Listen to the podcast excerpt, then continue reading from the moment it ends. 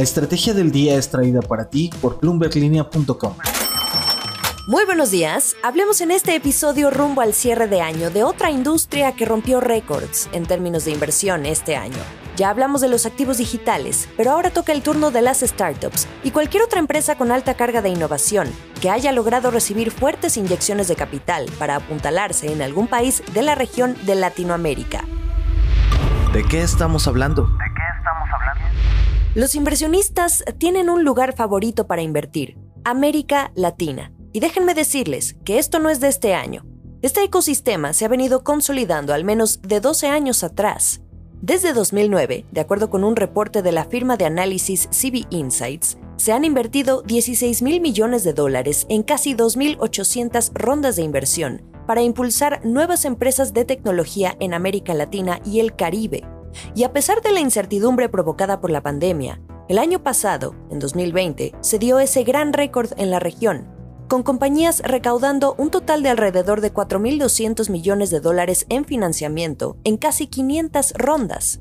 Estos datos de CB Insights empatan con otros que pude revisar con la Asociación para la Inversión de Capital Privado en América Latina, que es LAFCA por sus siglas en inglés.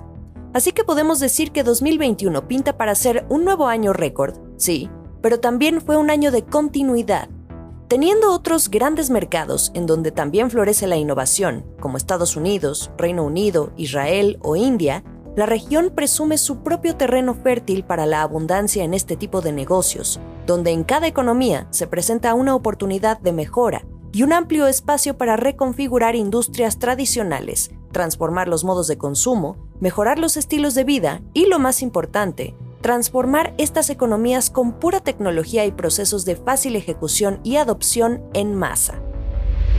Esto es el dato del día.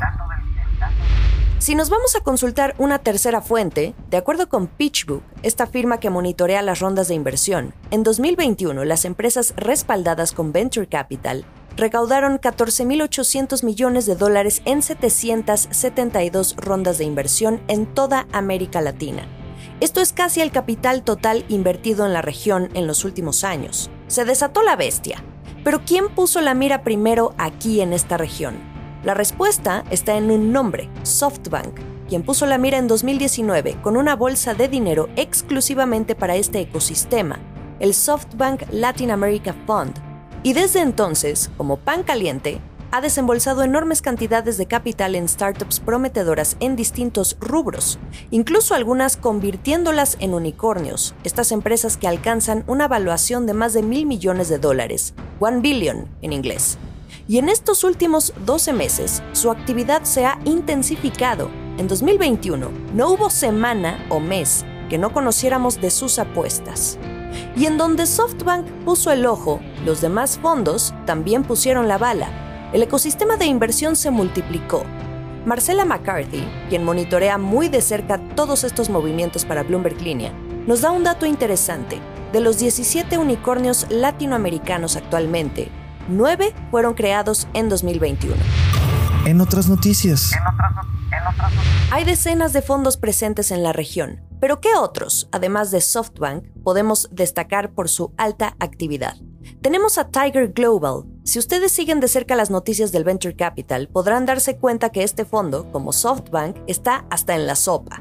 Para el segundo trimestre, Tiger Global aumentó su ritmo de inversión. Si hacemos las cuentas, en promedio nos da un total de 1.3 acuerdos por día. No lo calculo yo, lo calcula CB Insights. Le siguen Andreessen Horowitz, D1, DST, Co2 y Sequoia. Algunos no en grandes rondas de inversión, sino haciendo inyecciones en etapas iniciales de algunas empresas, las famosas early stage. El último sorbo. Brasil, Colombia, Chile, Perú, Argentina. En todos los mercados ya hay suficiente movimiento del venture capital, que además la región se lleva la cereza del año al coronarse Nubank no solo con una de las rondas de inversión más grandes, una serie G que obtuvo en enero, sino porque cierra 2021 cotizando en la Bolsa de Nueva York.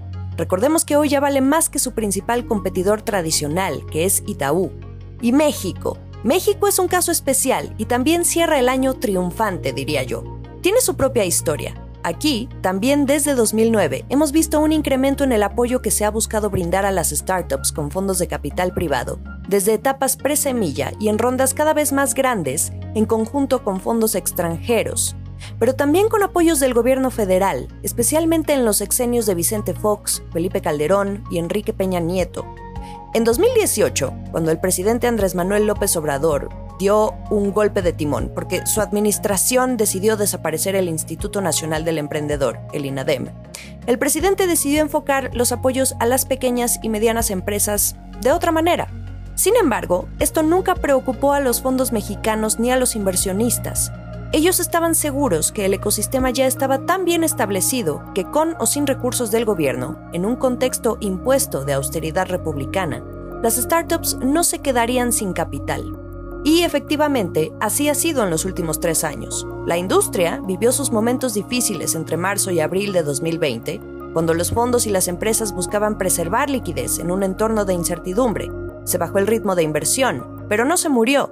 Incluso, en aquel octubre del año pasado, vimos finalmente al primer unicornio, que no fue una fintech como todo mundo esperaba. Fue Kavak, esta empresa de compra-venta de autos usados. Y para este año, el ritmo se aceleró y nacieron otros, todas fintech, como Clip, Bitso y hasta hace poco, Clara e Inco. Este año, la brecha para alcanzar este título, que quizá algunos ya consideran sobrevalorado, se redujo en México.